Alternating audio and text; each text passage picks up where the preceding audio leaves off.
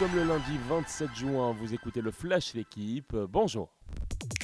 Impensable n'est pas Nadal. Wimbledon débute ce lundi avec la présence de l'Espagnol. L'homme aux 22 titres du Grand Chelem, blessé mais héroïque à Roland Garros, se déplace à Londres avec beaucoup d'incertitudes. Le Mallorquin n'a plus foulé les cours anglais depuis 3 ans, ni a plus triomphé depuis 12 ans. Mais Rafael Nadal, vainqueur en Australie et appareil en 2022, semble renaître à 36 ans. Gare toutefois à Novak Djokovic, parti pour disputer son dernier grand chelem de l'année.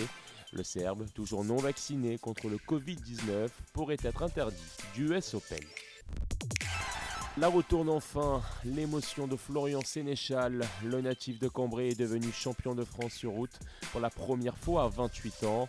Le coureur de Quick Step Alpha Vinyl s'est imposé au sprint après plus de 240 km.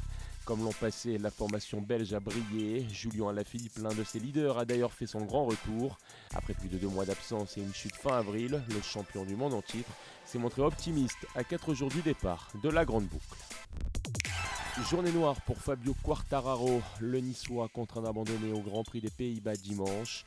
Le champion du monde en titre a chuté deux fois, attaqué par son principal concurrent espagnol Espargaro. Quartararo a pris des risques, partant à la faute et perdant le contrôle de sa moto. Le Français est bien reparti, mais sans réussite, trahi par sa Yamaha. Fabio Quartararo reste du même leader au général, 21 points d'avance sur Espargaro, 58 sur le canois Johan Zarco.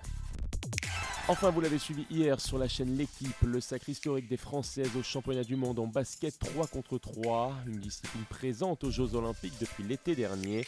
Les messieurs remportent eux la médaille de bronze, des exploits à revivre sur le site l'équipe.fr. Merci d'avoir écouté le Flash L'équipe, bonne journée.